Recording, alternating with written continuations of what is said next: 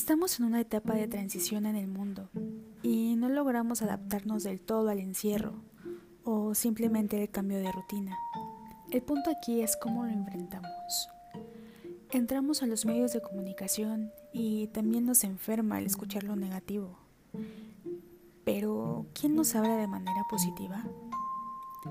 Para ello les escribí unas cuantas frases para aliviar el alma, la mente y quizá también corazón. Nuestro optimismo no está justificado. No hay señales que anime a pensar que algo puede mejorar. Hoy, déjate llevar por este presente, pero siempre mantén el control de ti mismo ante él.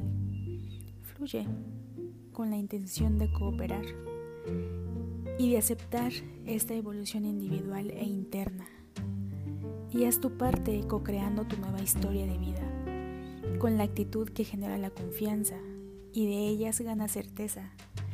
Y el amor se posiciona en ti para conducirte hacia todo lo posible. Porque Él confía, evoluciona con sentido y gracia.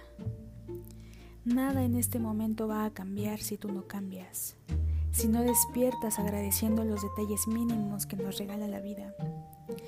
Con ese baño caliente, ese desayuno por las mañanas, ese café recién hecho, ese libro que espera ser leído, el cantar de los pájaros al salir el sol.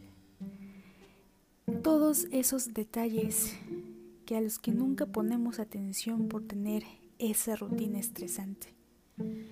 Mira a tu alrededor, somos seres perfectos con la capacidad de adaptarnos a las circunstancias de ahora.